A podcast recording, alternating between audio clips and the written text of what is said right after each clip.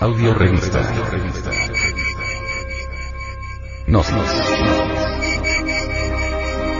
Edición 216 mayo del 2012.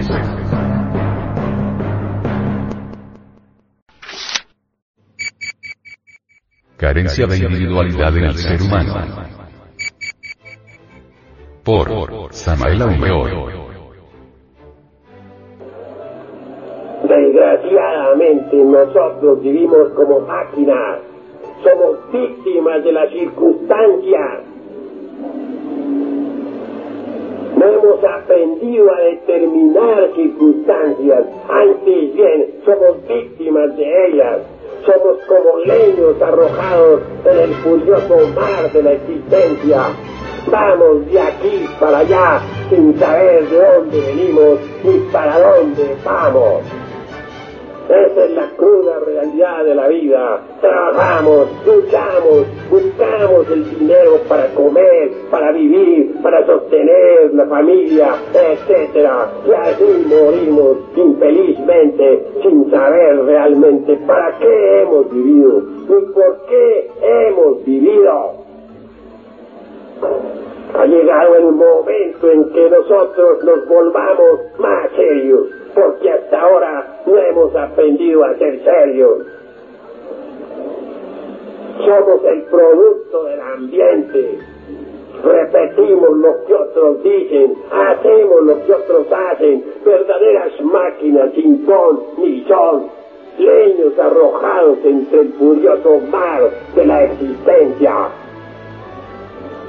Tenemos nosotros métodos en nuestra escuela por medio de los cuales ustedes podrán ver, oír, tocar y palpar esto que estamos diciéndoles.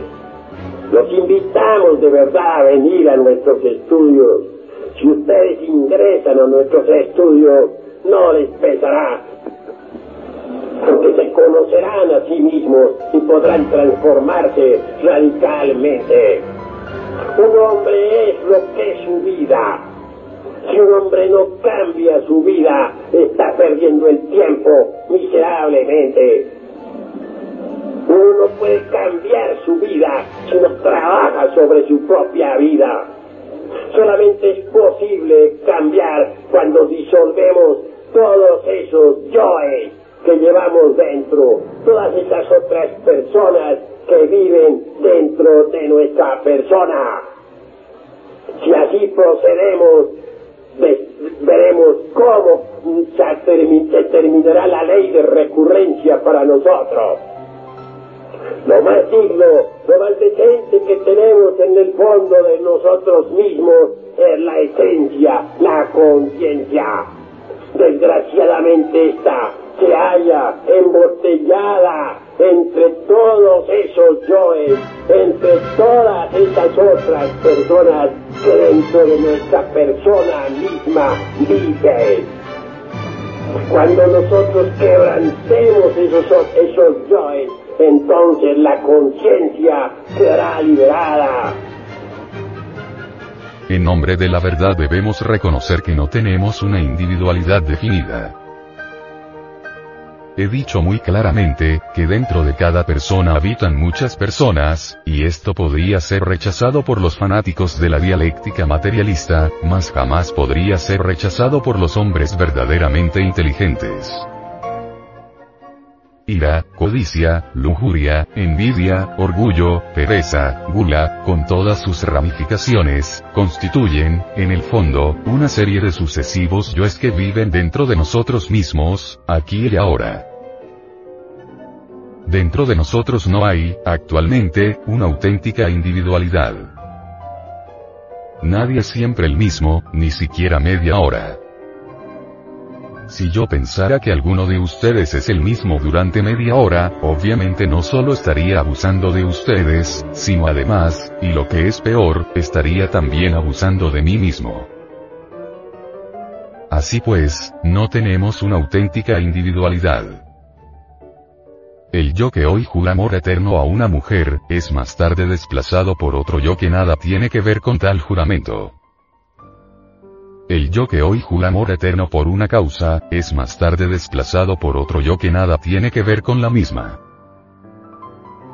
Muchas veces he dicho que nuestro movimiento gnóstico es un tren en marcha, que unos pasajeros se suben en una estación y se bajan en la otra.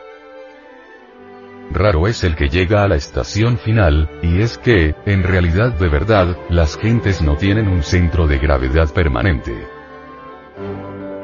Dentro de cada persona hay muchas personas. También esto viene a explicar la doctrina de los muchos.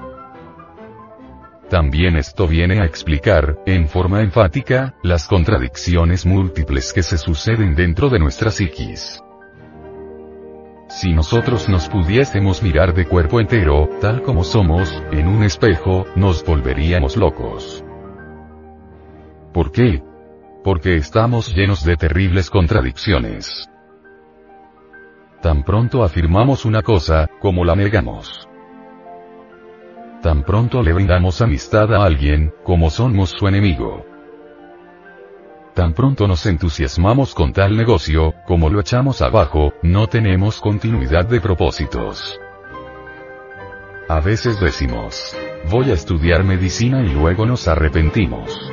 Decimos, no, siempre un no, no me interesa ya la tal medicina.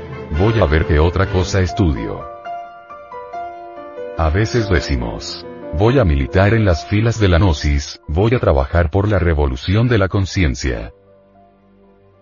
Desafortunadamente, se nos presenta una copa, o aparece una persona de otro sexo en nuestro camino, y el castillo de naipes se va al suelo. O bien, alguien nos pinta la posibilidad de conseguir mucho dinero, o de hacer buenos negocios, y entonces las magníficas intenciones que teníamos, quedan destruidas. He visto en el camino de la gnosis, a muchos que hace 15, 20, 25 años, y hasta 30, nos escuchaban. De pronto desaparecieron, y ya viejos, volvieron diciendo, Voy a ser gnóstico, quiero seguir por la senda de la revolución de la conciencia, quiero luchar para liberarme. Todos van y vienen, porque no hay un centro de gravedad permanente. Somos verdaderas marionetas, movidos por hilos invisibles. Cada uno de nuestros yoes, por medio de hilos invisibles nos controla. Se ha dicho que María Magdalena tenía dentro, en su interior, siete demonios, y que Jesús, el gran Kabir, se los sacó del cuerpo. Esos son los siete pecados capitales. No quiero decir que no existan otros yoes. Virgilio, el poeta de Mantua, dijo.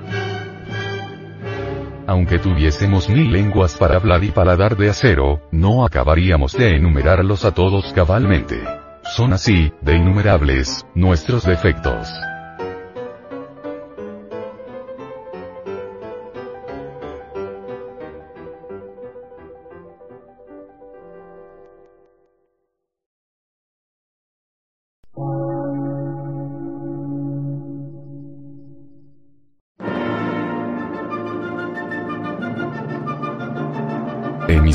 Gnóstica, transmundial.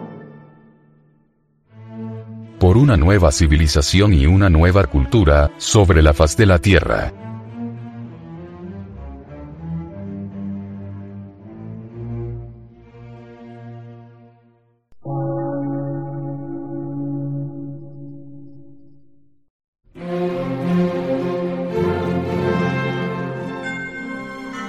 Medio de radiodifusión. Científico, artístico, místico y filosófico. De la Asociación Colombiana de Centros de Estudios Gnósticos, Antropológicos, Psicológicos y Culturales. A. C.